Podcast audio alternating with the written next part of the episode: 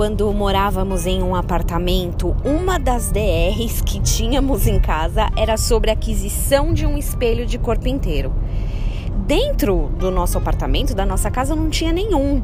Então, às vezes, eu me trocava e ia até o hall, que era compartilhado com a vizinha, esse sim com um espelho inteiriço, para ver se a roupa estava adequada, combinando com o sapato, com o cabelo e por aí vai quando estava sendo construído o tabernáculo, que era um lugar como se fosse uma igreja no meio do deserto, um local de adoração, todo mundo acabou ajudando de alguma forma, doando seus pertences ou até suas habilidades para a construção desse local.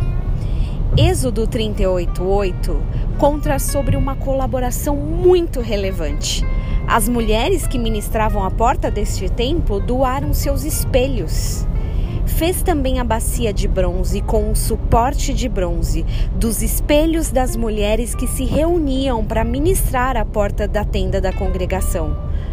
Não eram espelhos como a gente conhece hoje, mas eles já serviam para provocar um belo reflexo, para ver se a rena estava alinhada, se o cabelo bem arrumado e por aí vai.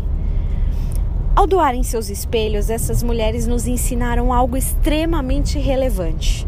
Mais do que olhar para si mesmo, precisamos olhar para o templo. Em outras palavras, e trazendo para o nosso contexto de hoje, precisamos olhar mais para Jesus do que para nós.